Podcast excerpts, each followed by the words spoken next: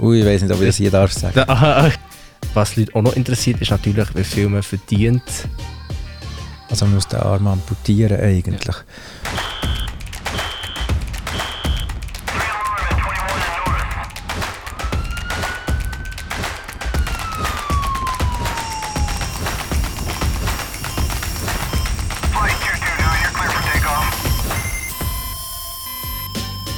Swiss Mad Talk wird dir präsentiert von VSAO, Mediservice und Bibliothek Medizin. Herzlich willkommen zu einer neuen Episode von Swiss Med Talk. Genau, heute Episode Orthopädie mit dem Herrn Dr. Michael Scher. Hey, ciao zusammen! ah, geil! Das hat geklappt. Super. Oh, perfekt. Ja, Viele fragen sich sicher, wieso haben wir Konfettikanonen? Und Antwort ist ganz klar, wieso, wieso nicht? Das ist einfach ein Geldzeug. genau. Merci mal, hast du Zeit genommen, heute bei uns hier mitzumachen. Ja, wie ist dazu gekommen, dass du auf der Orthopädie bist gelandet? Wie ist dein Werdegang? Also, es war so. Ich bin, ähm, nach dem, während dem Studium habe ich ein Wahljahr. Im Wahljahr bin ich einen Monat auf die HNO, weil mich das so interessiert hat. Und dann hat es mir dort so der Ärmel reingeglitzt, dass ich gesagt habe, das wollte ich machen, eben zusammen mit einem guten Kollegen. Wir haben beide dann eine Stelle bekommen dort. Das haben wir nachher zwei Jahre gemacht und nach zwei Jahren habe ich gewusst, dass ich muss noch ein Fremdjahr machen damals noch. Es hätte ein chirurgisches Fremdjahr müssen sein und weil ich dies schon auf der Orthopädie habe gemacht und weil ich eigentlich mich auch immer für die Orthopädie habe interessiert, habe ich mich nachher entschlossen, dass ich eben auf ins Zieglerspital gehe, auf die Orthopädie, ein Jahr.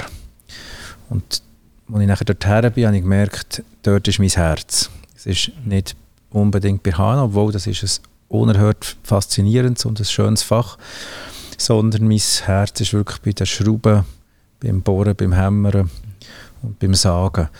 Und in diesem Jahr habe ich mich entschlossen, dass ich die HNO absage. Das ist mir zwar schwer gefallen, aber ich habe nachher irgendwie gedacht, ich muss doch deinem Herz folgen und habe nachher umgesattelt sozusagen auf die Orthopädie. Das ist sicher ein grosser Vorteil ähm, an der Medizin, dass man eben wirklich sehr einfach kann wechseln kann. Wenn einem etwas nicht gefällt, wenn man nach einem Jahr sieht, das ist doch nicht mein Ding, ist es einfach zu wechseln und es fragt niemand nachher, ja, aber das ist komisch, das passt ja nicht, das ist einer, der sich nicht entscheiden kann, das kann man sonst fast nie. Und was hast du das Gefühl, was braucht man, um Orthopädie zu machen? Was, siehst du das, wenn ein Assistenzarzt kommt, oh, der ist geeignet? Oder das siehst du auch, der, der wird es eher nicht? Ja, es ist oder in der inneren, in internistischen Fächern ist sehr viel Wissen, ähm, wo man muss anwenden muss. Es ist nicht sehr viel Praktisches und ein Orthopäd hat halt beides. Das Wissen ist sehr spezifisch. Auf jetzt die Orthopädie das ist jetzt vielleicht nicht das grösste Fach. Auf der anderen Seite hat man aber auch das Manuelle. Also man muss wirklich fähig sein, eine Operation durchzuführen und zwar nicht einfach irgendwie, sondern so, dass es nachher perfekt ist. Also dass zum Beispiel das Gelenk ähm, nach einem Bruch perfekt steht. Mhm. Und da braucht man doch etwas, ähm, ein manuelles Geschick. Und das merkt man aber relativ schnell, ob jemand ein manuelles Geschick hat oder nicht. Mhm. Und bis zu einem gewissen Grad kann man das auch lernen. Mhm. Hast du mal irgendwann in deinem gesamten Werdegang mal den Gedanken gehabt, du willst überhaupt nicht mehr mit Medizin zu tun haben? Da hat es mal einen Moment gegeben, wo du gesagt hast, ist es zu viel? Oder ja. Nein, war eher meine Frau. das, okay. das ist zu viel, man ist halt sehr viel weg, gerade in den orthopädischen, chirurgischen Fächern ist manchmal der Tag nicht so planbar. Man hat Notfälle, die reinkommen, wo man muss operieren muss. Sei es zum Beispiel eine offene Fraktur, wo man nicht kann warten bis am nächsten Tag, wo man sofort in den Operationssaal muss. Und dann kann es halt manchmal sein, dass man halt die ganze Nacht durch operiert. Und momentan noch einfach am nächsten Tag halt weiter arbeitet. Ähm, ich habe mir zu einem Zeitpunkt überlegt, ob ich das noch so weitermachen soll. Das war, als ich in der Forschung war, weil mir das so extrem gefallen hat.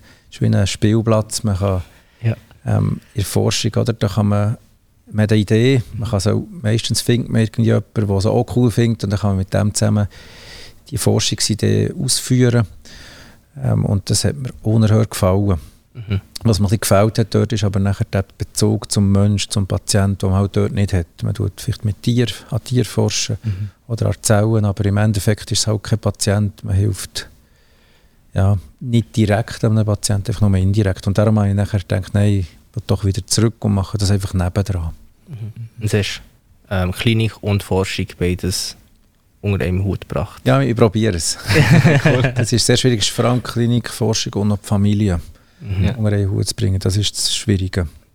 Dass man sozusagen noch Zeit findet für die Familie. Mhm. Wie sieht denn dein Alltag als Orthopäd aus?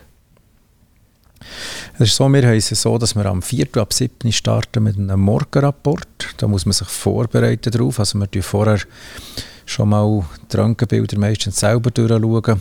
Am 4. ab 7. geht man an den Rapport und da werden alle Fälle vom letzten Tag, also alle Notfälle vorgestellt.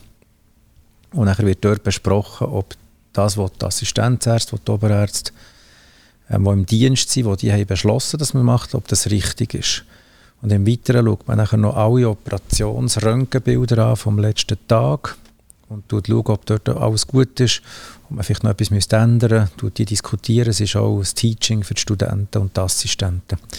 Das geht etwa 45 Minuten.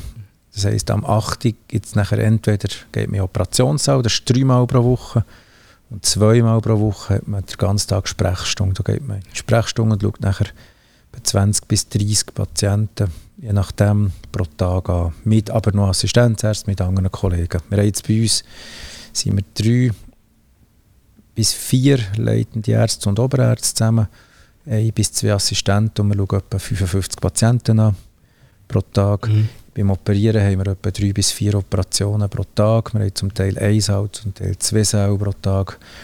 Und dann kommt man gleich recht auf viele Operationen, die man machen kann. Was findest du das schönste an deinem Fach? Ja, es ist glaube ich schon die, die Mischung zwischen einerseits Medizin, es ist sehr viel Theorie, andererseits aber auch das, das Manuelle. Also wir sind wirklich, ist fast, man kann sich vorstellen wie ein Zimmermann. Oder? Man, Im Endeffekt muss man den Knochen, der gebrochen ist, wieder so zusammenbringen, dass er heilt. Man muss es stabilisieren mit einer Platte, mit Schrauben, Bohren. Und das muss am, Schluss erstens in einer kurzen Zeit gemacht sein, es muss gut gemacht sein und Patienten wird man wieder glücklich sehen. Und irgendwie der Mix zwischen man hilft Patienten, es ist viel Manuelles, aber auch wir haben die ganze Forschungs die Komponenten, wo man eben kann crazy gehen Ja. bezüglich ähm, neue Ideen und Mhm. das ist wie ein Spielplatz, wie ich vorher gesagt habe, und nachher noch das Theoretische, also die Uni natürlich Wissen weitergeben, ähm, aber auch probieren herauszufinden mit einem MRI und mit der Mhm. Untersuchung, was hat jetzt der Patient. Das ist das, was wahnsinnig reizt eigentlich an diesem Beruf. Und wie viele Stunden verbringst du pro Woche im Ui, im Ops noch mal. Ja. Ja, im Ops ist, ist das, dass wir recht ein grosses Team sind, ähm, ist es unterschiedlich. Hat, zum Teil habe ich zuerst eine Operation, dann kommt der Kollege, der eine, der hat man Zeit zum rausgehen und irgendwelche Berichte korrigieren. Aber wir haben grundsätzlich drei Tage eben Operationen. Und da sind wir meistens schon den ganzen Tag im Operationssaal. Und haben wir einen Saal vom 8 bis am 4 und einen vom 8 bis am 6. Und da ist man nachher eigentlich schon den ganzen Tag im Operationssaal. Man macht eben eins bis drei Operationen selber oder tut assistieren. Ähm, und manchmal noch am Wochenende oder in der Nacht. Und werden die Zeit eigentlich eingehalten, zum Beispiel wenn es bis 6 Uhr geplant ist, oder kommt es sehr häufig vor, dass man mal länger muss bleiben Ähm, ja, das kommt doch noch öppe vor, dass sich etwas verzögert, dass dann das länger geht, bis sie dann erst sie gemacht haben, dass wir länger operieren, weil irgendetwas Unvorhergesehenes kommt. Und dann gibt es doch recht häufig kommt es vor, dass man länger als am 4 Uhr operiert und nachher ist der Tag noch nicht fertig. Ja. Man muss nachher noch die Patienten visitieren oben, man muss auf der Station, man muss weiterhin Berichte visieren, zu den Sekretärinnen schauen, gibt es noch etwas, was sie noch brauchen. Dann gibt es Assistenten-Teaching, die Studenten wollen auch, haben meistens noch eine Frage, man hat vielleicht noch einen Dissertant Mhm. und so weiter. Also der Tag ist meistens um 6, 7 erst fertig oder manchmal noch später. Oder es gibt noch Studenten, die das Interview machen und dann ist man noch ein bisschen länger am Abend da. Genau. Jetzt regnet es wenigstens nicht mehr. Ja, nicht mehr das so. gehört. Genau. Was ist denn die längste Arbeitstag, den du jemals erlebt hast in deiner Laufbahn? Ui, ich weiß nicht, ob ich das hier darf sagen. Da, ah, Das ist okay. nicht mehr ganz so schlimm wie ganz früher. Äh, Wir haben einem anderen Spital haben wir vom Freitag am Morgen sozusagen Dienst gehabt bis am Montag am Morgen. Und da war man die ganze Zeit im Spital, gewesen, aber hat können schlafen. Ähm, und das kann man nicht ganz zählen als der längste Arbeitstag. Ich glaube, der längste Arbeitstag, den man wirklich durchgeschafft hat, ist meistens einfach einen Tag arbeiten, nachher die ganze Nacht durcharbeiten und wieder den ganzen Tag arbeiten. Mhm. Also etwa 36 Stunden am Stück durcharbeiten. Und ich glaube, länger habe ich noch nie müssen. Nachher dann lasse ich ihm auch gehen. Ja, ja aber wenn es, halt, wenn es einen braucht, dann muss man halt da sein für, für die Operation. Oder darum- von dem kommt das Ganze ja. Dass man einfach kann sagen ja, Notfall, ich gehe mal hey. Ja, genau. Also, es ist ein bisschen systembedingt. Oder man braucht sonst irgendwie doppelt so viele Angestellte. Weil alle die Nachtdienste die müssen abgedeckt sein und man kann nachher nicht einfach sagen, am nächsten Tag arbeite ich nicht. Und es ist äußerst selten, muss man fairerweise sagen, dass man heute die ganze Nacht muss operieren muss. Meistens kann man gleich fünf, sechs, sieben Stunden schlafen, wird vielleicht einmal in der Nacht geweckt, muss dann schnell eine halbe Stunde aufstehen oder eine Stunde etwas operieren, kann wieder schlafen. Also das ist wirklich selten. Das ist nicht wie früher, wo sie wirklich die ganze, ganze Wochenende operiert haben. Mhm. Und das darf man ja auch nicht mehr und das ist auch korrekt. Also wir haben zum Beispiel am Wochenende nur noch einen Notfalltag, 24 Stunden Dienst und nicht mehr früher das ganze Wochenende. Da ist möglich, hat man kaum noch laufen Jetzt mit dem einen Tag, da kann man sich nachher am Sonntag holen. Das ist finde ich, viel korrekter auch für Patienten, weil es einfach nicht seriös Mhm. vorher. Und wie ist eigentlich die Assistenzzeit? Also wie lange ist die? Sechs Jahre in der Orthopädie, oder? Genau. Ähm, die Assistenzzeit ist bei uns sechs Jahre. Mhm. auf der Orthopädie. Ähm, es ist, da hat sich auch etwas geändert, gewechselt. Ähm, und die muss man machen. Man kann aber schon vorher ein Oberarzt sein, so ein stellvertretender Oberarzt Ja. in diesen Fällen. Aber grundsätzlich muss man die sechs Jahre irgendwann absitzen. Und uns hat noch jemand aus der Community gefragt, dass man ja eigentlich, stimmt das, dass man erst ab dem dritten Assistenzarzt ja eigentlich selber wie operiert, oder? Ist man da vor allem am Haken haben am Anfang? Ja, das ist ein schwieriges Thema. Das kommt sehr darauf an, wo man ist. Es gibt Orte, wo man sehr früh darf schon selber operieren, meistens Teilschritte. Wir lassen zum Beispiel alle unsere Assistenten Zugänge machen. Das heisst, sie machen den Hautschnitt, dann tun sie sich zwischen den Muskeln durchpräparieren, natürlich unter Aufsicht, ähm, bis man auf dem Bruch ist. Meistens ist es nachher der Bruch zu flicken, das ist noch bisschen schwierig am Anfang.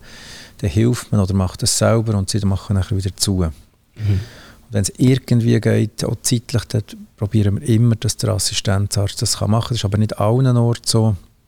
Es gibt Orte, ich war einem Ort, da habe ich zweieinhalb Jahre nie ein Messer angelenkt.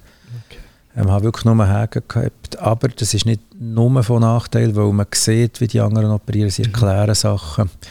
Und da lernt man auch sehr viel. Und am Anfang muss man wirklich zuerst das Konzept begreifen, man muss begreifen, was macht man da überhaupt. Ich habe zuerst gar nicht gecheckt, ja, was geht da ab. Ja, voll. Ja, ein Zugang, was ein Zugang? Mhm, so ist Da kann man nicht einfach irgendjemand rein, sondern da muss man noch irgendjemand immer zum gleichen Ort rein, das habe ich nicht gewusst. Ganz am Anfang. Und es ist wichtig, dass man das zuerst richtig lernt. Und das ist auch in jedem, jeder Lehre so. Oder die Coiffeuse macht das erste Jahr nichts. Die, die steht einfach da und schaut zu und erst nachher kommt es langsam. Aber da hat es sicher noch Aufholbedarf für Orthopädie. Seit lang hat man gesagt, sechs Jahre macht man gar nichts. Mhm. Schaut nur zu. Das ist sicher nicht korrekt. Und da hat es aber viele Ausbildungsstätten, wo man schon sehr früh darf Teilschritte machen Also als ich auf der Orthopädie war, habe ich gemerkt, dass es doch schon eher mehr Männer hat als Frauen. Mhm. Ist dir das so aufgefallen, dass sich doch mehr Männer Ja. bewerben?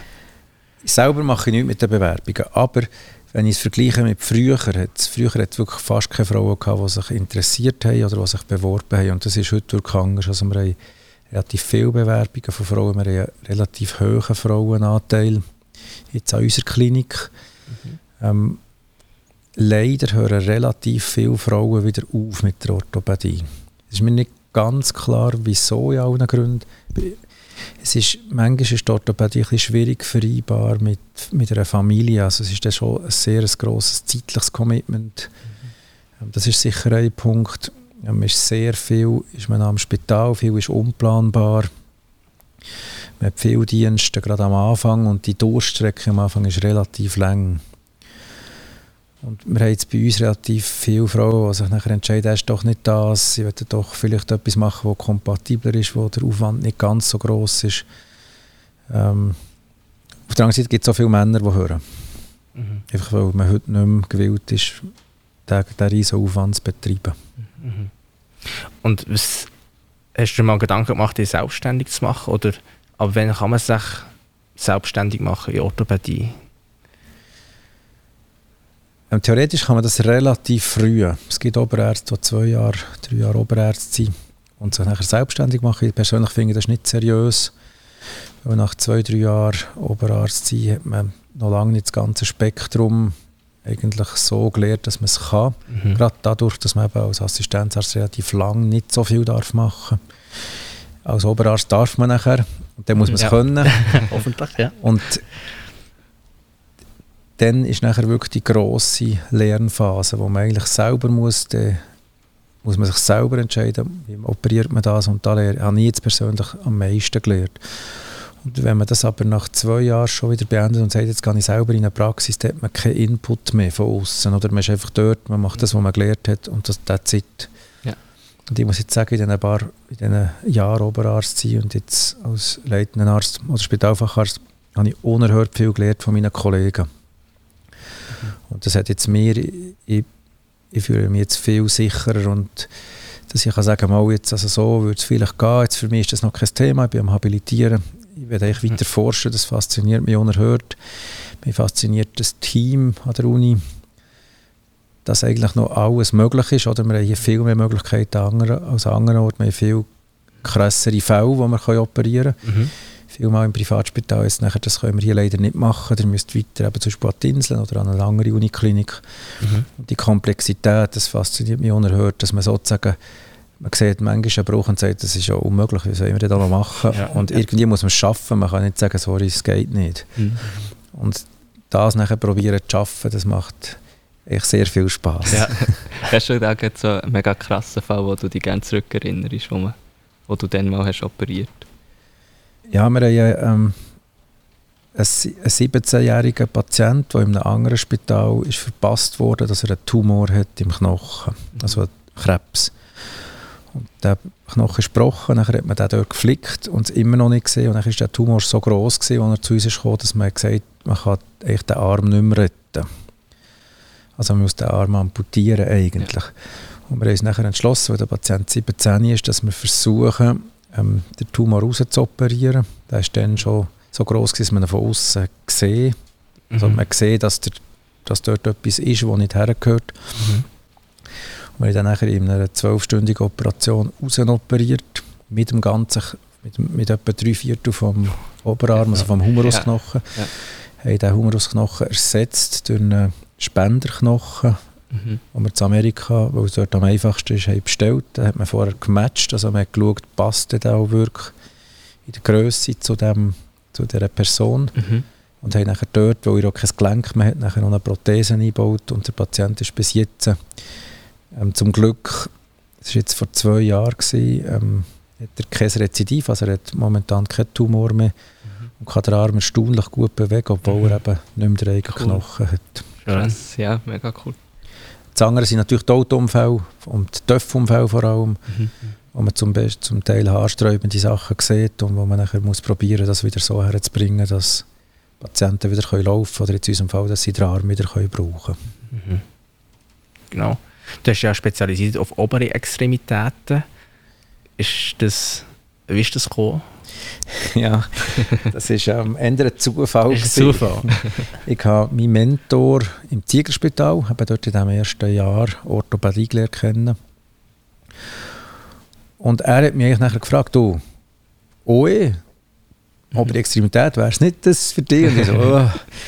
ja, ich also eher Hüfte oder Knie, Mhm. weil das dort sehr spezialisiert war auf Hüfte und, und vor allem Hüfte. Das hat mich fasziniert. Aber ich dachte, wieso nicht? Das, ist, das wäre eine gute Gelegenheit, auch zu forschen, weil das hätten wir angeboten noch. Ja. Und dann bin ich so langsam in das reingekommen und habe gemerkt, hey, das ist ja das Coolste. Also wirklich, Ja. und das ist vielleicht etwas Schönes, dass man eigentlich, es kommt nicht darauf an, was man macht in, in der Medizin. Ich glaube, für jeden hat es etwas und man kann überall seine Erfüllung finden. Sei es eben in der Orthopädie, HNO, ich wäre glaube auch glücklich geworden. Und das ist ein unerhört schönes Fach. Ich glaube, das Wichtige ist, dass man den Ort findet, wo man seine Passion hat, wo man am Morgen aufsteht und sagt, hey cool, ich kann arbeiten und ich kann Ja. forschen und Ja.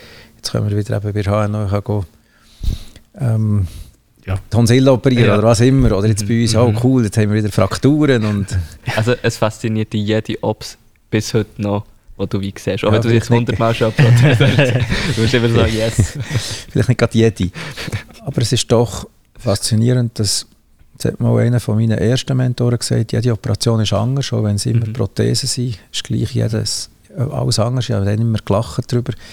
Aber es stimmt gleich bis zu einem gewissen Punkt. Wahrscheinlich, wenn man 1000 gemacht hat, ist es selber schon ein bisschen langweilig oder 5000. Aber gleich, es ist gleich kennen gleich. Mhm. keine Operation. Man muss sich auf jede vorbereiten, ähm, das Zeug studieren, man muss zum Beispiel Frakturen, das muss man vorher sich vorgestellt haben und verstehen. Ich glaube, das ist das Faszinierende. Du hast eben, das kann nicht ein Roboter machen momentan, weil es ist immer anders. Und wenn jetzt jemand in die Orthopädie will, kann der direkt nach dem Staats einsteigen in das Fach oder muss man da Umwege gehen, wie zum Beispiel plastische Wesen, dass man Allgemeinchirurgie sollte machen oder muss machen, um den OP-Katalog vorzubekommen? Wie ist das in der Orthopädie?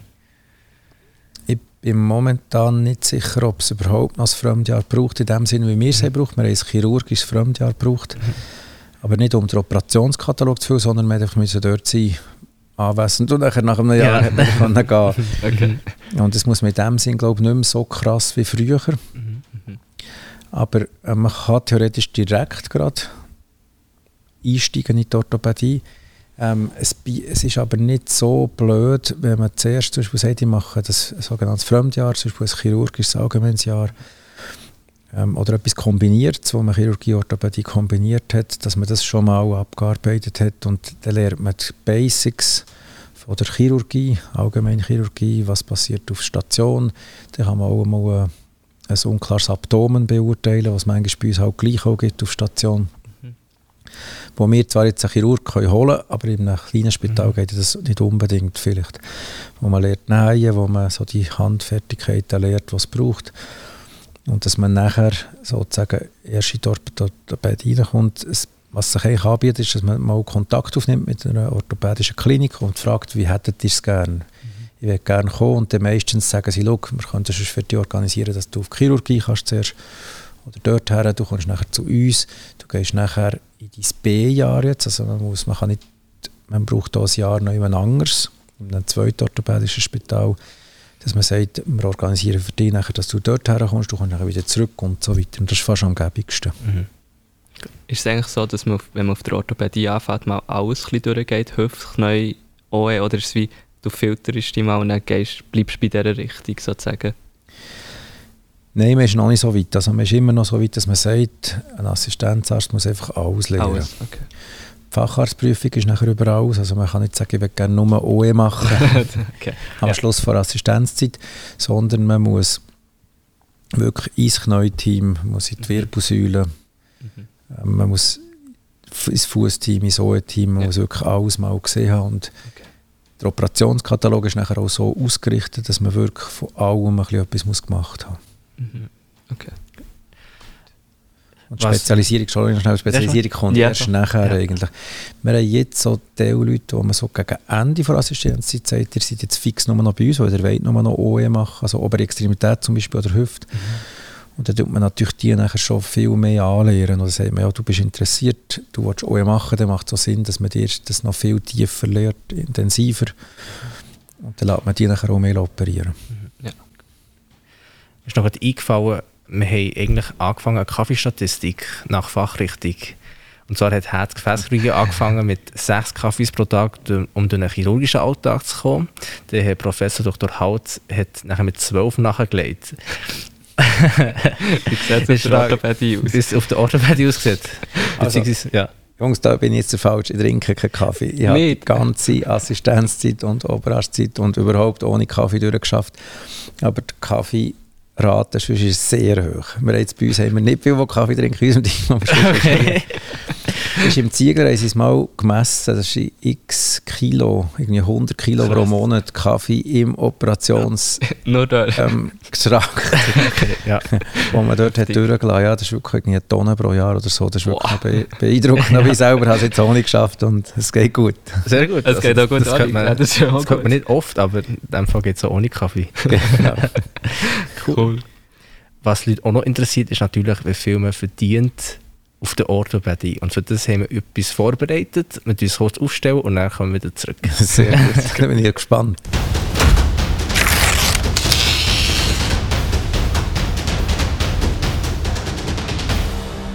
Gut, du, wir sind wieder zurück. Du siehst, wir haben jetzt wieder die, unsere Professoren für geholt. Wir erklären dir kurz Prinzip. Sehr gut. Also Also ja. Wasser wegstellen. Ist vielleicht gescheiter, Genau. Ansprechen. Aber es ist nicht giftig. Nein, die Perfusoren sind gefüllt mit der grünen Flüssigkeit, die immer für einen bestimmten Betrag steht. Und das ist immer im Vergleich zu, zu einem bestimmten Gegenstand. Also zum Beispiel, wir haben letztes Mal vorgelegt mit 500 Big Macs. Entsprechend 1000 Franken, so als Beispiel. Und was wir jetzt für dich haben speziell ausgedacht, wäre das Baumhaus. Und zwar hast du mir mal eine coole Story erzählt. Du hast mal ein Baumhaus gebaut mit deinen Söhnen. Genau. Das ist eine mega coole Sache. Vielleicht kannst du kurz dazu noch etwas Das hätte ich sagen. jetzt auch erzählen. hä? Nein, es war immer wieder gewesen, selber ein Baumhaus zu besitzen, als ich, als ich ein Kind war. Und jetzt haben wir ein kleines Häuschen gekauft und dort hat es eine schöne, äh, so eine blaue Tanne. Und dann habe ich gesagt, hey, in der Corona-Zeit habe ich gesagt, Jungs, jetzt haben wir Zeit, jetzt bauen wir ein Cool. Baumhaus. und dann haben wir das so from scratch angefangen und haben nachher, Cool. ähm, ja, jetzt haben wir ein Baumhaus, wo wir drin schlafen können, wo eine Heizung drin hat sogar. wir sind fast mehr am Schlafen als durch den Tag drin, das ist cool. Ja, cool, dann können wir doch mal gleich anfangen. Wie viel, wir würden doch sagen, du brauchst sicher einen Bohrer, oder? Oder be be beziehungsweise der Assistenzarztlohn haben wir jetzt noch von letztem Mal übernommen, der war 7000. gewesen. Würdest du Mhm. sagen, das passt? Für 7000 brutto, ja. Ja. Ich glaube, das ist überall im Kanton Bern, das ist kantonal geregelt. Das heisst, in jedem Kanton hat es die gleichen Löhne. Mhm. Ähm, für die Assistenten ist auch unabhängig, ob es Dermatologie ist Okay. oder Radiologie oder was immer. Also es ist fächerübergreifend. Das ist fächerübergreifend und da kann man auch nicht verhandeln oder kann sagen, ja, das lenkt mir nicht, ich will Mhm. aber mehr. Manchmal gibt einem der Chef noch ein bisschen mehr, wenn man, wenn man einen grosszügigen Chef hat. Oder ähm, wir haben ein Spital gehabt im Kanton Solothurn, wo uns Gewinn beteiligt hat, dass man am Ende des Jahres einfach noch so wie einen Bonus bekommen Mhm. Aber das ist selten. Dem Fall starten wir auch hier mit 7000 Franken brutto vom Assistenzarztlohn. Jetzt ist die Frage, wenn man sich langsam aufarbeitet, und zwar zum einem Oberarzt, was kann man sich zusätzlich pro Monat leisten? kann man sich für das Baumhaus ähm, zusammenzubauen noch einen Bohrer zusätzlich leisten für 500 Franken? Liegt da noch Ja, zusätzlich also es wäre dann noch kein Hilti, oder? wäre schon ein Bosch Blau. Ja, Genau. also, genau. Das, das würde noch drin liegen. Ja. Sehr gut, cool, dann darfst du es noch du reinfüllen. Ich habe das Ganze, das ist Genau. Ja, die Big Macs übrigens, 500 Big Macs für 1000 Franken sind recht billige Big Macs. Ja, ja, das Ja, ist der amerikanische Preis. Sehr gut. Gut, jetzt brauchst du sicher Holz.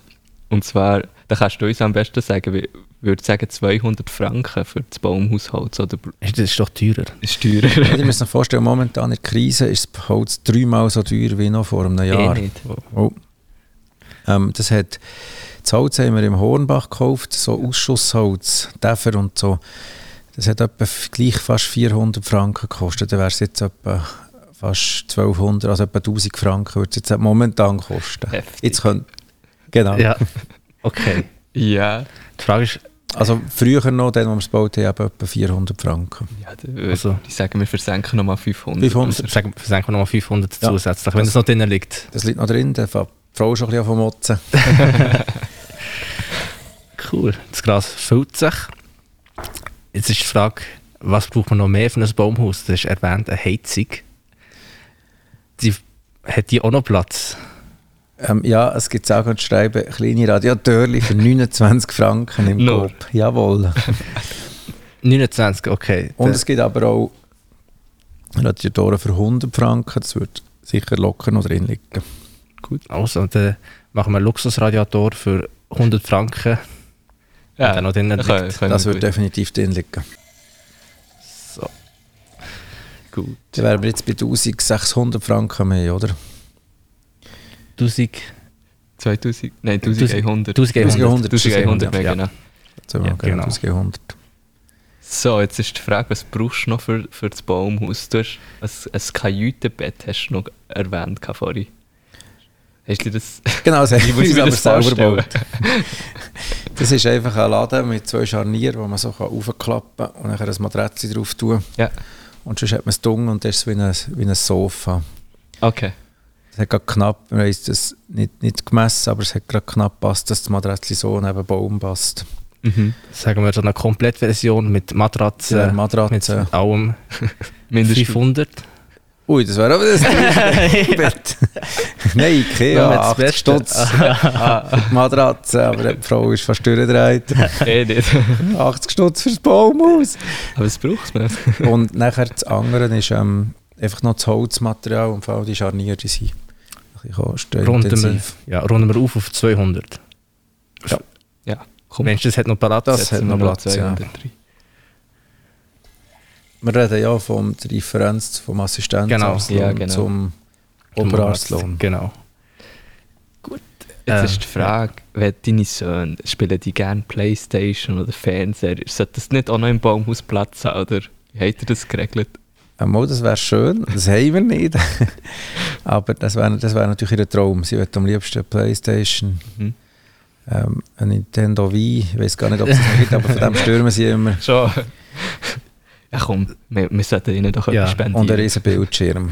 Ein Nintendo Switch für... Ein Switch ist es nicht. Nintendo Switch, genau. Die ist auch ein bisschen älter. Die wir doch die Nintendo Switch mit dem Spiel Mario Kart für 500, würde ich mal Ja, vorstellen. und noch ein Bildschirm für 500. Also der Also, Tausiger. ein Tausiger, das senken wir auch noch drin. Ah, Jetzt muss ich erst rechnen. Das sind Ähm, Jetzt sind wir bei zwei Eis mehr, stimmt das? mit 2, 3. Zwei, Zwei, drei, drei, ja. Ah, zwei, drei. Da können wir. Jetzt kommen wir langsam an die Schmerzgrenze. Ah, Schmerzgrenze, Ja, okay. genau, wo, wo man dann muss sagen, das lenkt auch noch gerade. Ich finde, das Baumhaus ist jetzt schon recht cool, ist schon sogar Hightech. und Ja, also ich würde sagen, hey, was wir hier erzählen, ist nicht unser Baum. ja. es wird noch weiterentwickelt. Also kann man zusammenfassend sagen, zusätzlich zum Assistenzarztlohn längt es noch, um ein Baumhaus zu bauen mit gutem Holz, gutem Bohrer und einer mega Luxusausstattung. Wobei der Bohrer ist eben Bosch. Ah, der ist Bosch. Ja. Mit noch einer Solarzelle oben drauf. Okay, Ah, Ja, eine perfekt. kleine. kleine, sehr gut. Cool. Messi mal, hast du die Frage so cool beantwortet? Oder würden wir mit den nächsten weiterfahren, wenn wir es gerade abgeräumt haben? Sehr gut. Ja. Ähm, jetzt haben wir noch eine Frage, wie sieht eigentlich die Work-Life-Balance aus vom Uh. Orthopäd? Ähm, das kommt sehr darauf an, wie viel dass man sich will eingeben in seinen Beruf. Ähm, wir haben Leute, die am 6 Uhr gehen, daheim nachher nichts mehr machen, die nicht forschen. Ähm, und das ist, glaube ich, heute die Work-Life-Balance auch nicht mehr so schlecht, wie sie auch schon war. Das Problem ist wirklich, am Morgen steht man früh auf. Also ich sehe King Morgen nicht. Ich muss am 20 ab 6 Uhr auf den Zug, jetzt, wo ich nicht in Bern wohne. Ähm, ich sehe es nachher erst am Abend, wenn ich eben heimkomme, jetzt, wo ich mit dem Zug noch eine halbe Stunde muss fahren, am halb sieben oder so. Du, sie nachher meistens ins Bett, also mit noch etwas machen, du noch essen, du ins Bett und nachher tue ich aber meistens gleich noch etwas machen für, für den Job, meistens für die Forschung. Und wenn man jetzt wenn man es so anschaut, ist die Work-Life-Balance, Entschuldigung, ist sehr arbeitslastig. Viel am Samstagmorgen tue ich noch Berichte korrigieren oder etwas forschen, E-Mails beantworten. Und es ist halt dann gleich, man hat viel Telefon, ähm, man muss viel mal hat man Assistenzärzte anrufen und sagen, du, ich komme nicht weiter, wenn man Hintergrunddienst oder Dienst hat. Und das muss einem wirklich gefallen. Also, und das muss man sich bewusst sein. Die ersten Jahre als Assistent, als Oberarzt, da muss man arbeiten. Es gibt Modelle, wo man kann sagen man schafft nur 80 Prozent.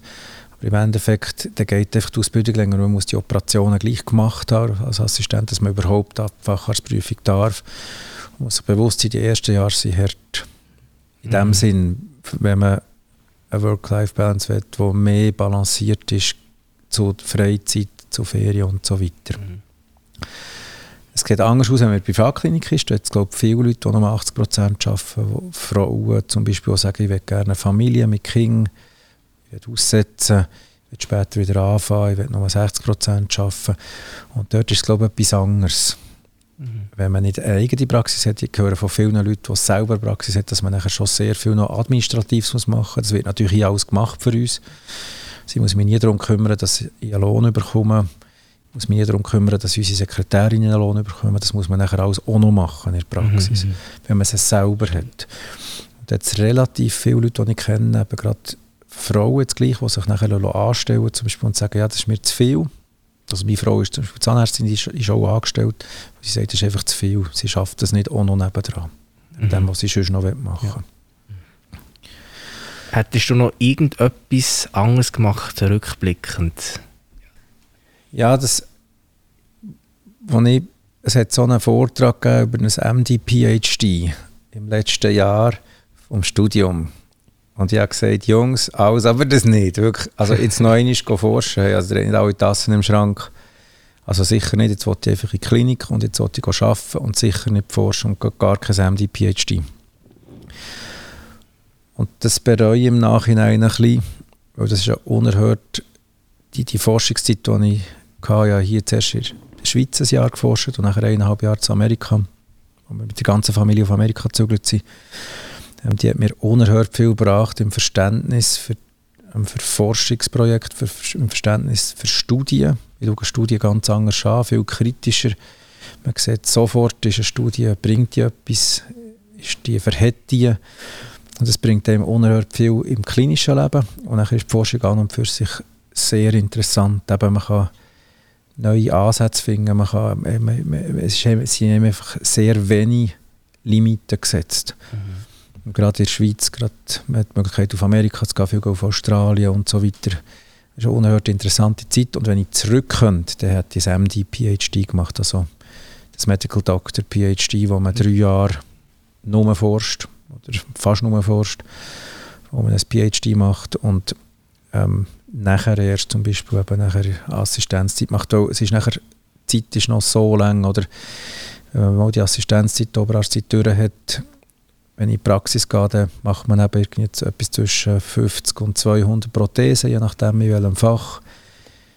Das macht man nachher 20 Jahre lang. Es ist immer das Gleiche, das, was wir mhm. vorher besprochen haben. Zwar schon alles anders, aber wir haben zum Teil Orthopäden, die haben 4'000, 5'000 Prothesen gemacht, Hüftprothesen nur. Mhm. Der Weg ist nachher recht lang. Viele sagen, das ist ja nachher relativ eintönig, der gleich. Und darum finde ich so, der Weg ist das Ziel. Also, okay.